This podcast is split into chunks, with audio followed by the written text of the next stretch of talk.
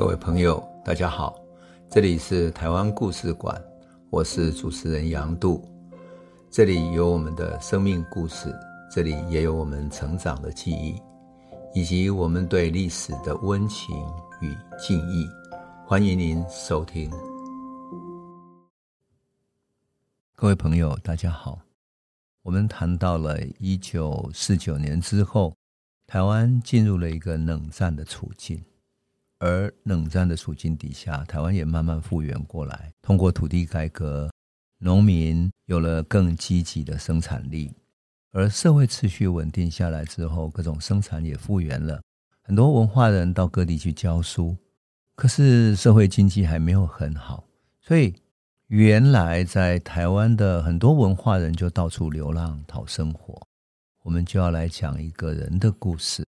不只是一个人，而是一群人的故事。这些人都是艺术家，都是音乐家。我想我们的朋友应该有听过《港都夜雨》，也听过《望你早归》或者《秋风夜雨》这些台语的民谣，对不对？其实他的创作者都是一个叫杨三郎的作曲家。我们来讲杨三郎的故事当开头。这些流浪的乐师啊，他们的生命。在一九五零年代，确实是充满了传奇。一九五一年那一年，流浪的乐师杨三郎三十三岁，他在基隆港口的国际联谊社担任乐队指挥，也兼任小喇叭手。这个联谊社呢，很靠近基隆港的港口，所以可以看得到海洋。这里曾经是国军大撤退的时候，兵荒马乱、人生杂沓的海港。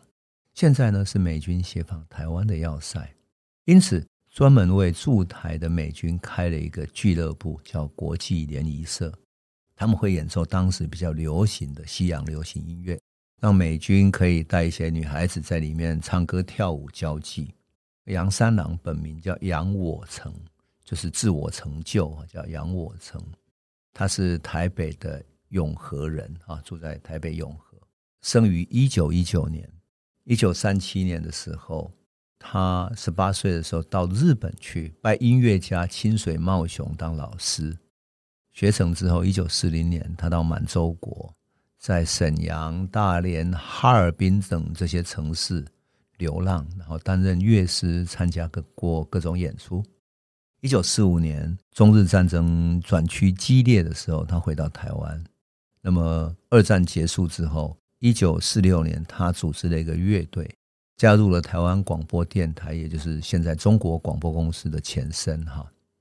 那么，一九四七年的时候，他在音乐家吕前生的鼓励之下，完成了他的处女作《望你早归》。到现在，我们还是会唱着《望你早归》，所以他因为这首歌扬名歌坛。一九四八年，他认识了周天旺，两个人合作了好几首歌，叫《孤恋花》《郭鸾辉》。还有思念故乡，还有秋风雅雾。其实他歌曲里面有一种忧伤，有一种孤独，有一种在夜雨之中哈思念着远方的家乡这样的一种情怀。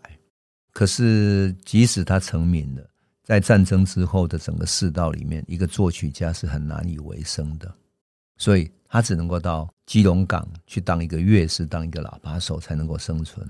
基隆港我们都知道，常常下雨。港口停放着不知要开到何处去的船，所以美军俱乐部又带着一种异乡的情调哈。有一天他要去工作的时候，看到青色的路灯，蒙蒙的夜雨，映照着他要前往演出的基隆港的身影。杨三郎走过这样夜雨的街道，心有所感，所以到了联谊社的时候，他忍不住就用小喇叭吹出了一首很忧伤的曲子。这个曲子那么悠扬动人，听众听得如痴如醉。每一个晚上都有人要求他在演奏这一首曲子，但是一首曲子不是要有一个名称吗？我要点什么曲子吗？杨三郎不知道怎么命名，所以把它叫做《雨的 blues》，就是下雨的 blues 啊。它变成国际联谊社的成名曲。有一天，一个乐队的琴手，就弹钢琴的琴手叫吕传子。感受到基隆的雨中场景嘛，所以就用青春男儿漂泊在港都，追寻梦想，望着夜雨感到伤感，所以写下了《港都夜雨》，写下了他的歌词。这首曲子就从此有人来演唱，演唱是叫做吴晋淮的，在一九五七年出了唱片《港都夜雨》。我想我们的朋友应该都听过哈。今夜又是风雨微微，异乡的都市，路灯青青照着水滴，因阮心比意。青春男儿不知自己，要行倒位去？啊，漂流万里，港都夜雾宿无眠。港都夜雨其实是一九五零年代初刚刚落定下来，然后充满了不安、前途茫茫的台湾年轻人的一种心情的写照。当然，在港都担任乐师的这种生活。无法满足受过音乐训练，然后见识过日本东北等这种大城市，有很多演出经验的杨三郎嘛。所以杨三郎在一九五二年，他自己组了一个歌舞团，冒险一搏。他学日本松竹歌舞团的形态，哈，结合乐师啦，还有他的好友纳卡诺啦、白明华等等，组织了一个很有名的歌舞团，叫什么呢？乌猫歌舞团，黑猫歌舞团，很有趣吧？我们现在都只记得哦，鸟底下这些等等等这样的哈，黑猫的那种活泼的旋律啊。可是呢，我们都忘记了黑猫歌舞团是杨三郎所组织起来的。当时巡回全台湾演出，而且他们的配备非常齐全哈，有两只小喇叭，杨三郎自己担任首席，还有双中音的萨克斯风，还有次中音、低音萨克斯风等等的，当然还有手风琴啊、吉他啦、大小鼓。每一次都演出分成三段哈，第一段演创作名曲、世界名曲，然后这个很受欢迎。然后杨三郎还把演奏过的曲子编成什么呢？黑猫名曲集来出版，让大家都可以学习。那第二段呢，是让年轻的女舞者，就穿着比较清凉的、漂亮的、华丽的女舞者呢，出来跳舞演出。当然，这种演出有个人的演出，也有团体的演出哈，就总是女舞者配合着音乐。第三段是戏剧，会演出比较短的爱情、家庭的伦理剧等等啊，分成上中下三段，每一集演出三段哈。那演员跟舞者当然可以互相搭配嘛哈。当然这个时候台湾经过土地改革，农村安定下来了，加上美元的到来，所以虽然还没有很富裕，但是社会安定下来。那黑猫的演出又很有趣嘛，所以。大概就是因为台湾以前没有过的，在各个城镇演出大受欢迎，那他们很多的各地的戏院就会邀请他们去演出，哈，出钱请他们来演出。后来他的演员白明华曾经在年纪大的时候回忆说，每天演出一结束，哈，总会有不少人来送红包啊，送金戒指。以前送东西就是要捧一个明星，就是爱上昂包啊或金秋季这样。他说送的人排成一排，非常壮观。黑猫歌舞团在台湾全盛时期是在一九五零年代中期的时候，后来有人看到说：“哎，歌舞团有利可图啊！”就群起校友学习他们。结果这些歌舞团没有专业的训练，音乐又不好，就找一些漂亮的女孩子，穿着很华丽，在那边跳来跳去，随便演出这样。演出的价码也乱杀，杀得很低，有的甚至于。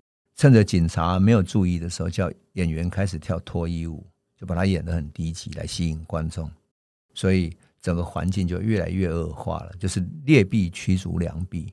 因此，到了一九六五年的时候，杨三郎看到环境大乱，电视台也开始出来了嘛，所以他的演员有不少人被电视台看上了，就去演电视剧啊，去电视里面参加了歌舞的演出，那就把黑猫歌舞团结束了哈。不过到今天为止，我们讲到黑猫歌舞团都还是历史的一个传奇。当然，也很少人知道说这个歌舞团的负责人就是《港都夜雨》《望你早归》《秋风夜雨》这些名曲的作曲家杨三郎。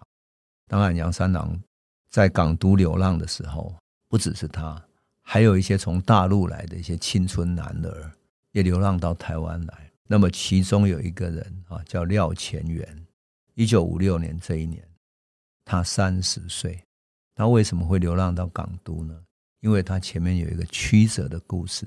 这个曲折的故事就是后来我们要讲到的绿岛小乐曲的创作缘起等等。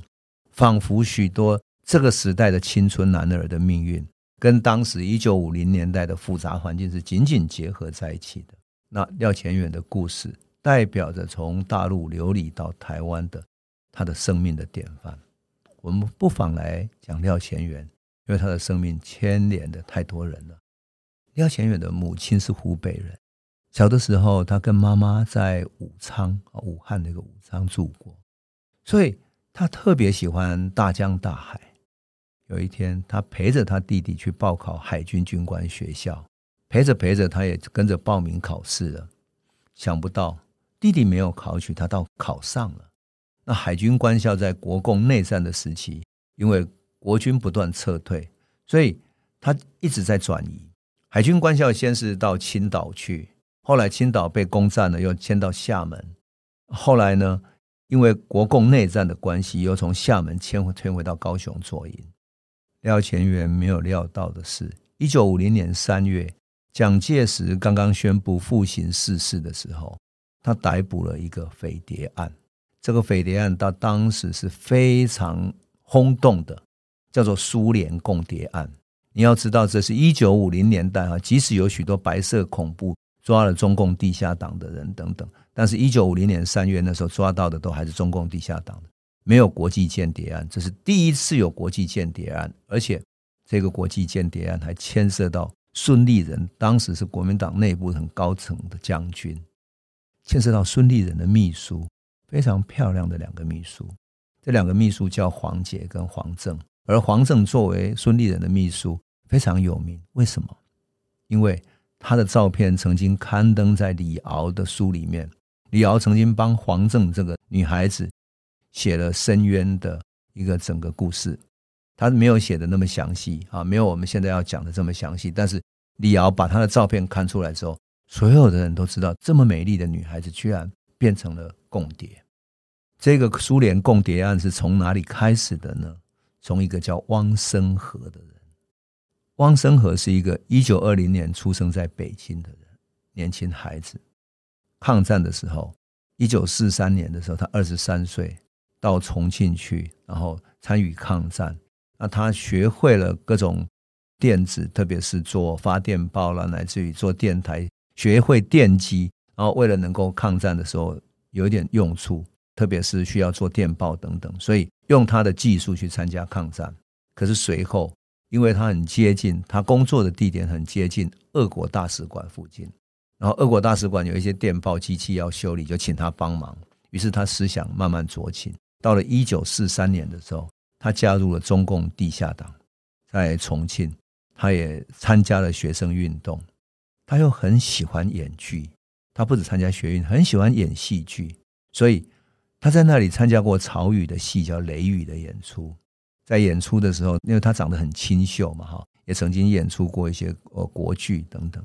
就在演出的时候，他认识了一个剧团的一个演员叫裴俊的，然后这两个人就在这个抗战的时期结婚了。等到抗战结束以后，陆陆续续的国民政府的许多人就撤退到后方来，然后去各地去接收了。而这个汪生和到一九四七年的时候，因为加入了中共地下党，受到共产党的指示，希望他到上海去，去考入国民政府的民航局，担任电台的台长。他的技术很好，所以就考入了民航局。那加上过去他在国民政府抗战时期有许多那些技术上的人的关系哈，所以他担任了电台台长。可是到了一九四九年，国民政府大撤退的时候，他跟着政府一起撤退到台湾，然后接受国民政府的指示，他在担任电台台长的时候，负责电台啊、通讯等等。可是中共地下党知道他有这种技术，所以他变成是发展的电报。他从大陆带着电报机来到台湾，等于是他暗中当共产党的埋伏的间谍，然后发电报出去。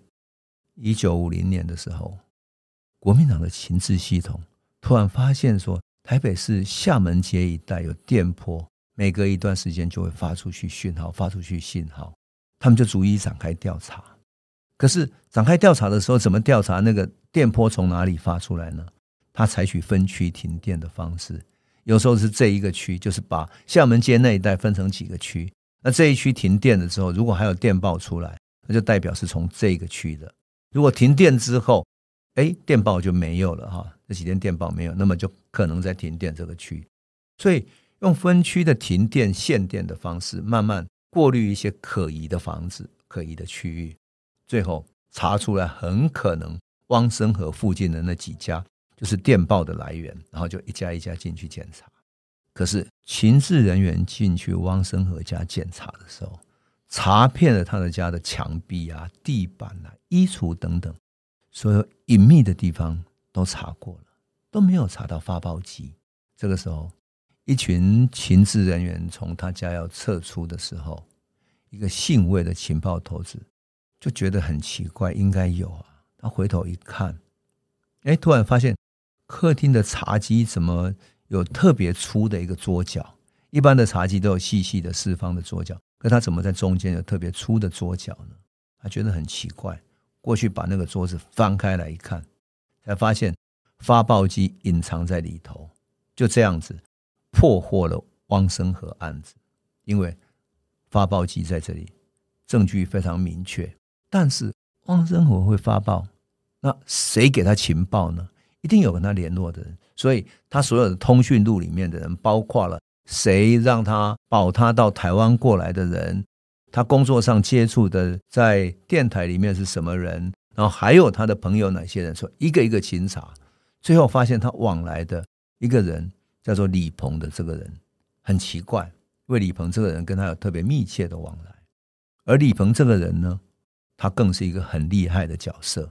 他早期是中央社很知名的记者，外文程度非常好，所以。他曾经担任过《纽约时报》、《生活杂志》等等的特约记者，也就是他能够用英文发稿。后来他担任了中央社的记者。根据一个老记者叫龚玄武哈，他在回忆录里面曾经写到这个案子。事实上，在李鹏留下来的照片里面也是，他的长相是高大英俊，所以他穿上西装的时候，有那种西方大报记者的派头。好像《纽约时报》那种大记者的派头，而且作为北方人哈，他身材高大、爽朗又直率，可是个性有火爆。的，有时候他对时局，特别是国民党内部的腐败感到不满的时候，甚至于对着官员直接批评。那他又是中央社或者这些《纽约时报》大报的记者，所以他直接批评，别人也不敢对他怎么样。有一次在北平采访当时代理总统李宗仁的时候。因为李宗仁眼睛有那一天有毛病，本来约好这些记者联访的采访，他突然被他取消了。然后李宗仁打算派另外一个部长来接受采访，这个李鹏当场就拍桌子了，大骂说：“这李宗仁架子这么大，走，我们走。”然后把所有的跑政治新闻的所有记者，本来要记者要联访的嘛，他就带头把所有新闻记者都带走了，全部人带走，所以。他算是很有派头，像我们讲说，记者里面也有带头的大记者，他就是这样的一个角色。一九四九年之后，这个李鹏用中央社记者的身份来到台湾了。他到台湾省新闻处工作。我们都知道，我们讲过的，当时来的时候，各界的知识分子、各界的人全部进来了。而李鹏作为中央社的记者，他身份也算是相当高层的，所以能够来到台湾。来了之后，他到台湾省新闻处工作。这个时候，他听说了黄玉跟黄杰这个姐妹在台湾。事实上，他在南京采访的时候就认识了黄杰。那么，这个黄杰呢，是当时南京的金陵女子大学非常活跃的一个学生，被称之为校花。那后来在撤退的时候，黄杰跟他妹妹撤退到广州去的时候，李鹏也曾经去找过他们。他心说黄捷跟黄正都在台湾，所以他就联络上他们。而这个黄正正是在担任孙立人的秘书，所以他就通过他们跟孙立人提出说他要采访女青年大队的申请。事实上，孙立人在东北的战争之后，他跟蒋介石派去东北作战的杜聿明啊，两个意见不合，所以。蒋介石把孙立人从东北的战场里面拉回来，让让他来台湾组织部队，然后训练部队。那在这个时候呢，孙立人已经在高雄成立他的大队了哈，军事大队、训练大队。所以他要在部队里面也希望能够对这些流亡到台湾的女青年组织起来，因此在部队里面，他组织了一个女青年大队。那这个时候，李鹏要去采访女青年大队，因此就联络上黄杰，希望能够采访孙立人。就在这个时候，他和黄杰联络上以后，就经常南下屏东，而且他开始追求黄姐。事实上，在南京的时候，他就看上黄姐，常常去采访他，去拜访他，等等，想要追求他了。这个时候，从大陆流浪到台湾的啊这样的一个美女，然后加上作为记者到台湾的李鹏，所以在一个乱世里面，就像乱世儿女一样，他们重新遇见，然后李鹏对他展开追求。可是李鹏后来又怎么成为苏联间谍案的呢？我想。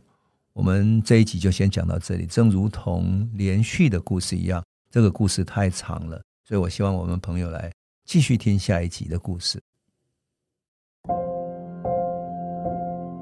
这里是台湾故事馆 Podcast，我们每周一、周五会固定更新新的台湾故事，请随时关注台湾故事馆粉丝页，按赞并分享。最后，我们工商放松一下。若你对本节目有兴趣，可以购买《资本的有温度》的台湾史，更方便您阅读。本节目由中华文化永续发展基金会制作，廉政东文教基金会赞助。